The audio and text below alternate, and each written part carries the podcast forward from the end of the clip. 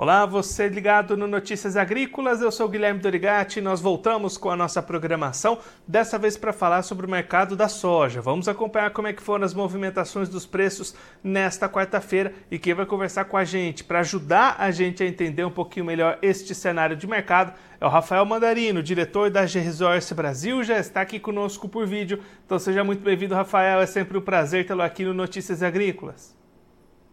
Guilherme, obrigado pelo convite, é um prazer também. Peço desculpa estar no carro hoje, mas estou voltando da fazenda, voltando aí do Goiás, né? Então, é, tive até a oportunidade de ver um pouquinho do campo, né? E ver o que está acontecendo, né? Nas lavouras por aqui. Mas hoje é um dia bastante movimentado, né?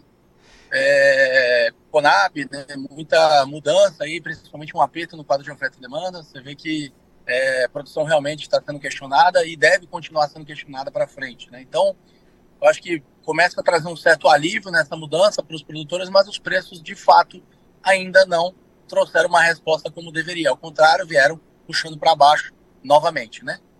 Aí, Rafael, para a gente ir entendendo um pouquinho toda essa movimentação de hoje, vamos começar olhando para esses números da Conab, né? Reduziu a safra das 162 milhões de toneladas esperadas inicialmente para 155,3. O que, que isso quer dizer para o mercado? Os produtores que acompanharam essa divulgação não gostaram muito desse número, né? É, assim, eu vou novamente frisar o que a gente sempre tem que ponderar em relação à Conab. Isso não quer dizer que eu também não tenha o mesmo sentimento que muitos dos produtores têm quando eu visto a minha camisa de produtor. Mas eu tenho que ser um pouco é, cético em relação a essa análise e dizer a Conab ela olha para o momento, ela não olha para a projeção da safra final. É o que ela consegue explicar até aquele momento. Se a gente tem a condição de olhar para a Conab até aquele momento, é óbvio, ainda tem muita chuva acontecendo, muita lavoura que foi plantada depois do Natal, né? Muita lavoura que foi esticada até período de plantio em vários estados, por exemplo, no Goiás, que eu acabei de mencionar, a gente tem plantio prorrogado até dia 13 agora, né? Então, tem lavoura que falta toda uma estação de crescimento e, obviamente, né, ela não pode afirmar nada quantitativamente. É óbvio que já existem dados quantitativos, já existem colheita, né, já existe como mensurar várias áreas e várias lavouras que obviamente já vem mostrando uma, um questionamento em relação ao tamanho dessa safra e a produtividade. Da mesma forma que aqui na Geosource a gente tenta fazer uma projeção, mas esse ano é um ano muito complicado, de, de acordo com a heterogeneidade de momentos de plantios. Né? Então temos que tomar cuidado e todo mês trazer pelo menos uma revisão para que a gente possa trazer realmente uma análise completa, mais digna e mais próxima de uma realidade para uma tendência, né? Eu lembro que no início da safra, a gente sempre trouxe, Guilherme, que 160 acima era muito otimista, né? Então, assim, trabalhamos sempre no primeiro momento com um número abaixo de 160, porque o clima já demonstrava isso. Então, a tendência agora, todo mundo está falando, calma, né? Assim, de uma hora para outra começou a se gritar demais no Brasil. Eu sei de casos críticos, casos esdrúxulos, né, que existem, produtividades assim é, é, é, é, pífias diante do que se projetava no primeiro momento e que obviamente gera né, um descontentamento e o WhatsApp ele é muito bom em alguns momentos e muito ruim também pela ideia de alastrar né, esse, esse, esse temor, esse, esse, esse desespero generalizado. É óbvio que quando o preço cai, aí piora ainda mais, né? O produtor ele fica mais é, aguerrido em relação a essa defesa, né? Então, eu não deixaria de é, ponderar um pouco para o lado da Conab que ela deve continuar fazendo, porque ela vai continuar sendo pressionada né, por todos os dados que estão saindo das lavouras. E, obviamente, esse aperto no quadro de oferta e demanda, porque não adianta só trazer um dado de lavoura, né? Ah, meu número é 130, 140, 145, tá. Mas como é que você está fechando o quadro de oferta e demanda? Você precisou fazer o quê? Aumentou a produção em que ano para trás para encaixar? Você diminuiu o quê? Como é que você está trazendo? Porque eu não posso fechar um estoque né, negativo, eu não posso fechar um quadro de oferta e demanda com faltando né, essas explicações. E no momento atual, diante do que está se demonstrando, né, a China estava bastante lenta, ela volta a comprar né, é, mais cargos hoje, né, ou seja, a gente entende que ela está numa demanda, digamos, 66% da normalidade, né, é, do que deveria estar. Ela está muito lenta para o período. Isso também ajuda os preços a não reagirem como deveriam estar reagindo. Ela está esperando um USDA, é esse o nosso ponto agora. após a Conab, há uma pressão forte para o USDA e uma Conab que ia cortar 3, 2 milhões, que seria dentro de uma, uma ideia conservadora de corte. Ela cortou 5, opa, muito bom. Vamos ver o que está pressionado o USDA. Ele vai se alinhar com a Conab, ele precisa cortar 6 milhões de toneladas. Então, esse USDA, somado a todo né, o desenrolar da safra também, e uma possível volta né, de secura em algumas regiões, calor em algumas regiões do Brasil também, tá? Então, tudo isso vai continuar pressionando e a gente vai caminhar com esse janeiro para um fevereiro com mais pressão ainda sobre esses números, sobre essas agências.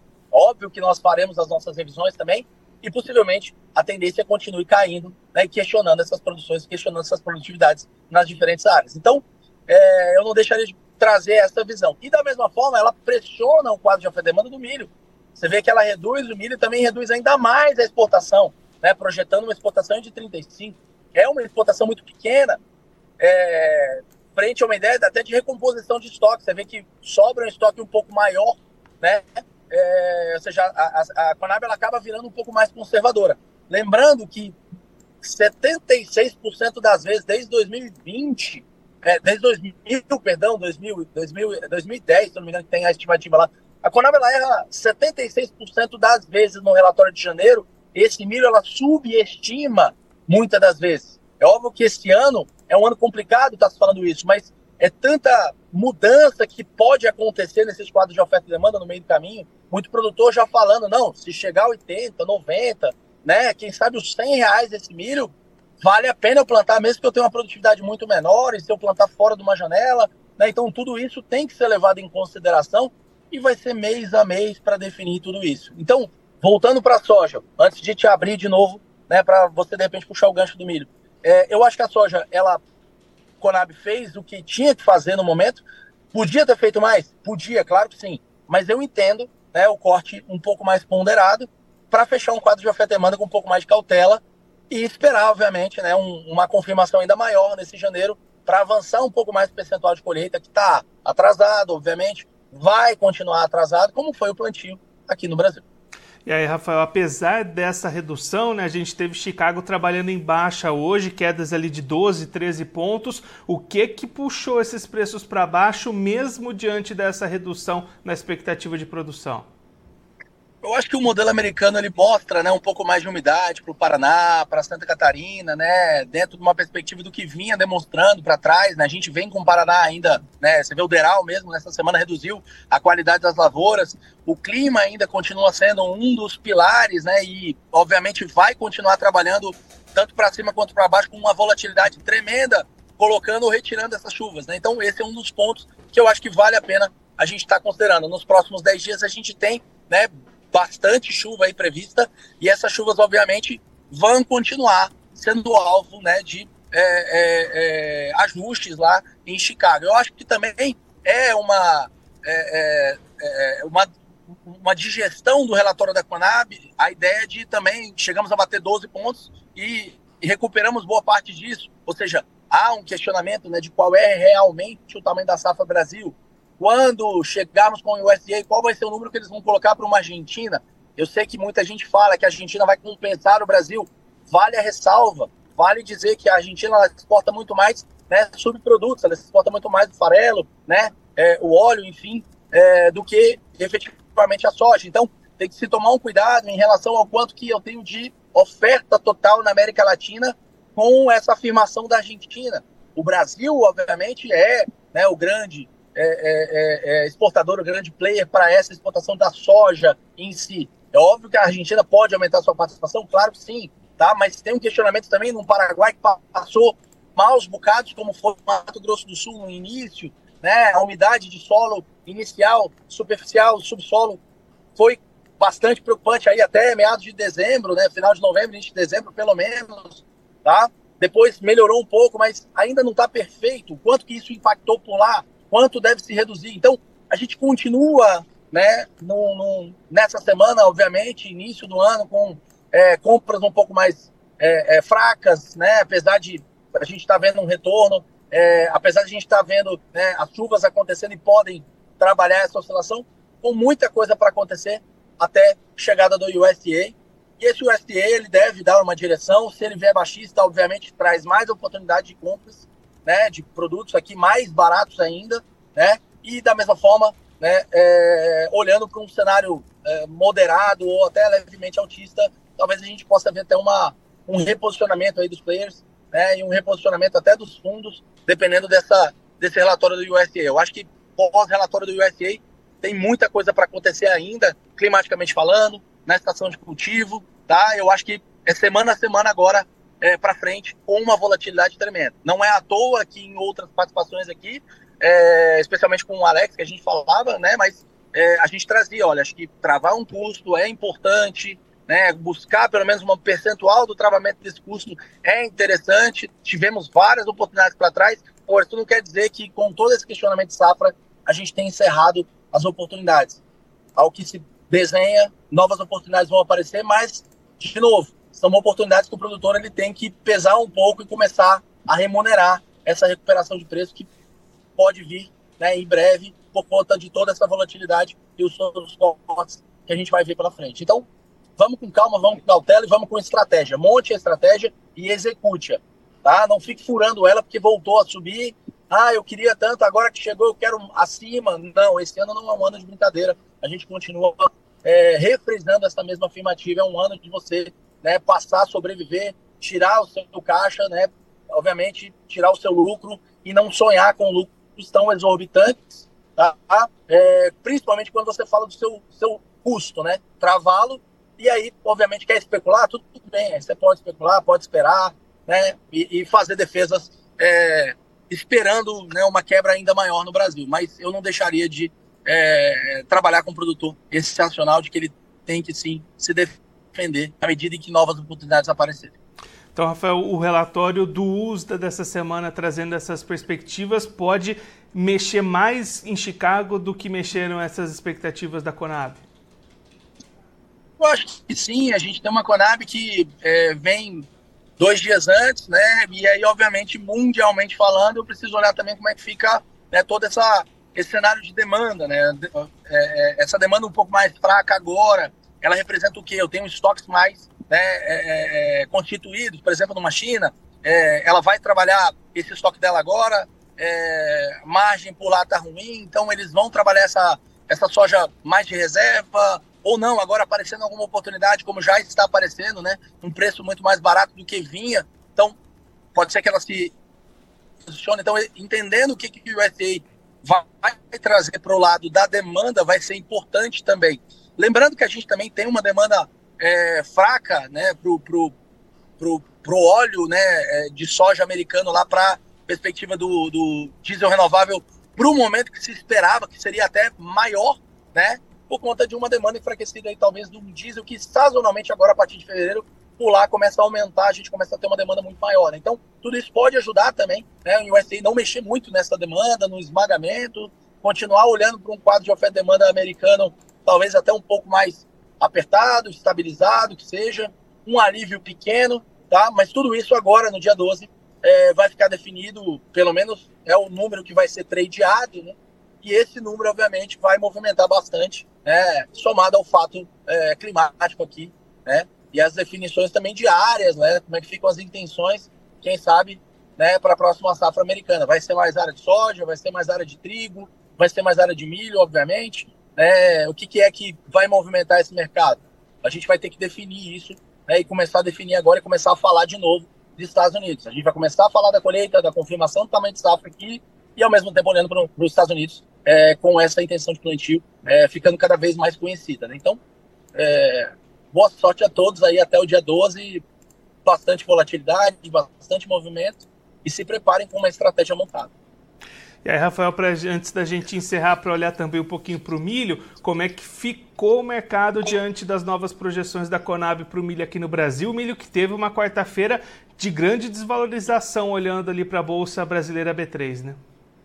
Sim, eu acho que nós tivemos é, realizações, obviamente, né, diante de um, um estoque um pouco mais aliviado, uma queda nas exportações, um quadro de oferta e demanda que continua apertado, né, quando a gente olha principalmente para uma, uma relação de estoque e uso, mas quando você olha para um estoque recomposto, para as chuvas continuando, né, pelo menos próximos 10 dias a gente já começa a ver um plantio começar a acontecer né, em algumas regiões é, que já estão colhendo. Então, essas chuvas agora favoráveis, uma realização de lucro, toda uma tendência ainda de ver o Chicago recuar ainda mais nesse milho, né, e uma tendência também de uma confirmação de que a exportação no Brasil é, chega né, fechando agora, né, no final de janeiro, esse é, 22, é, 23, e a gente fecha um quadro de oferta e demanda, talvez com uma exportação um pouco menor do que se projetava no primeiro momento, tá? a gente tem né, um cenário é, é, que faz sentido, né? Uma quarta-feira, tira o pé, realiza lucro, bota dinheiro no bolso e vamos esperar um relatório do USA para um reposicionamento. Isso não quer dizer que eu não acredite que os números venham né, continuar a ser questionados também no milho. Né? É, acho que a Conab, na tendência, ela está certa, uh, mas é, resta se saber se realmente esse clima vai ser né, favorável, a gente vai ter prejuízo ou não. É, o fato é que o milho realmente ele é menor, tá? E a gente vai continuar vendo esse questionamento aí é, do tamanho da safra sendo precificado. A gente acredita que ainda vão haver mais oportunidades e talvez os preços venham a ser né, aqueles preços que estavam se projetando, né, jogando é, CPEA novamente na casa dos 75, né, buscando até preços um pouco melhores. Então, é mais ou menos esse, essa a visão atual agora em relação à, à Conab, né, os números que vieram da Conab. Rafael, muito obrigado pela sua participação, por ajudar a gente a entender um pouco melhor todo esse cenário. Se você quiser deixar mais algum recado, destacar mais algum ponto para quem está acompanhando a gente, pode ficar à vontade. É, agradecer novamente o convite, deixar o um recado só que esse ano não é um ano né, de a gente é, trabalhar muito, muito é, a descoberto, né, arriscando totalmente. Lógico que tem números aí de preços que estão sendo colocados que são é, extremamente otimistas diante do que se projetava por conta dessa quebra. Eu diria para você que uma quebra 145, 140, realmente a gente deve ter uma recuperação expressiva, né? Números aí da Conab realmente precisam reduzir e uh, caminhando para 145, 140, a gente sim vai ter mais, melhores oportunidades, mas eu preciso que isso seja confirmado. Lembra que tem muita safra, que muita, muita área de soja que foi plantada muito tarde, foi plantada em dezembro. Nem germinar, ou é, germinar nem é, é, acabou de germinar, né, vamos dizer assim, acabou de terminar de germinar, está em V1, e o produtor já afirma, não, vai ter quebra surda, calma, tem chuva, tem toda uma estação de crescimento, né? Então temos que avaliar todo essa, esse cenário aí dessas áreas né, tão é, diferentes de momentos. Né? Então vamos com calma, vamos com cautela. Eu acho que é, a estratégia é o melhor, é desenhar essa estratégia, entendendo o seu custo, para a gente poder começar a defender. Ah, eu não sei a minha produtividade. Pode ser que você tenha ainda alguma quebra, né, a ser confirmada e tudo mais. Então, vamos ser um pouco mais conservador nessas estimativas e vamos começar a posicionar um percentual disso. Mas, com certeza, lógico que não hoje, né, não nesses preços atuais, mas aparecendo essas novas oportunidades, vamos fazer sim e aperta o botão para defesa, né? Não quero que você venda né, perdendo dinheiro, mas obviamente se defendendo nesse mercado. Então, é, eu acho que esse é o recado que tem que ficar. Rafael, mais uma vez, muito obrigado. A gente deixa aqui o convite para você voltar mais vezes, a gente seguir acompanhando as movimentações desse mercado. Um abraço, até a próxima. Boa disposição. Obrigado, um abraço, fique com Deus. Esse, o Rafael Mandarino, diretor da G Resorts Brasil, conversou com a gente para mostrar um pouquinho como é que está o mercado para os preços da soja no mercado internacional, no mercado brasileiro, o que, que tem movimentado os preços nesses dias. Essa quarta-feira foi marcada pela divulgação das novas projeções de produção do Brasil da Conab, que reduziu a safra brasileira das 162 milhões de toneladas iniciais para 155,3 milhões.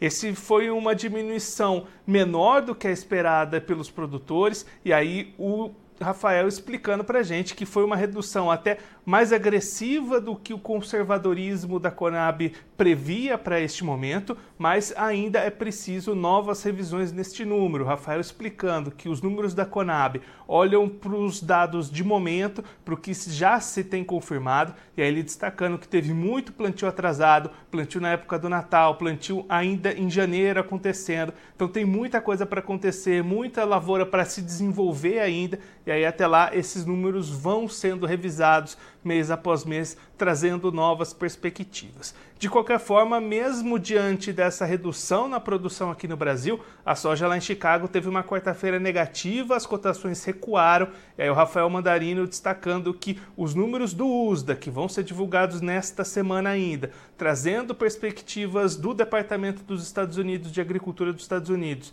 para a produção do Brasil, para oferta e demanda mundial, esses números devem ter mais força lá na Bolsa de Chicago do que essas divulgações da Conab de hoje, já que além dessa produção brasileira, também vão ser atualizadas questões de demanda, olhar para a China, safra da Argentina também tendo um peso importante nessa composição. Então, a partir do relatório do USDA nessa semana, Chicago pode tomar um novo rumo, pode mudar a dinâmica dos preços da soja lá em Chicago. Então vale ficar acompanhando como é que vão ser essas divulgações do Departamento de Agricultura dos Estados Unidos ainda essa semana com relação à oferta e demanda mundial. Agora, antes da gente encerrar, vamos verificar como é que ficaram as cotações lá na Bolsa de Chicago nesta quarta-feira. Começando pela soja, você vai ver aí na tela as movimentações negativas da soja, conforme o Rafael Mandarino já destacou aqui para gente. Contrato janeiro 24 se encerrou a 12 dólares e 28 centos o bushel, perda de 12,75 pontos. O março 24 valeu 12 dólares e 36 centos o bushel, perda de 12 pontos. O maio 24 caiu 11,25 pontos, foi cotado a 12 dólares e 47 centos o bushel. E o julho 24 valeu 12 dólares e 55 centos o bushel, perda de 11,25 pontos. Agora o milho você vai ver aí na tela, foi uma quarta-feira de estabilidade para o milho lá em Chicago. Março 24 valeu 4 dólares e 59 centos o bushel, alta de 0,25 pontos. Maio 24 valendo 4 dólares e 71 centos o bushel, sem movimentações. Julho 24 caiu 0,75 pontos e foi cotada a 4 dólares e 81 centos o bushel, mesma queda do setembro 24 que fechou a 4 dólares e 85 centos o bushel. Agora as cotações do trigo na tela, trigo também num dia de poucas movimentações lá em Chicago. Março 24 valeu 6 dólares e 10 centos o bushel, alta de 0,75 pontos. Maio 24, 6 dólares e 23 centos o bushel, elevação de 1,25 pontos. Julho 24 subiu 1 ponto e foi cotado a 6 dólares e 31 centos o bushel. E o setembro 24 fechou valendo 6 dólares e 43 centos o bushel, elevação de 1,75 pontos. Agora eu vou ficando por aqui, mas a nossa programação volta a qualquer momento. Notícias agrícolas, informação agro-relevante e conectada.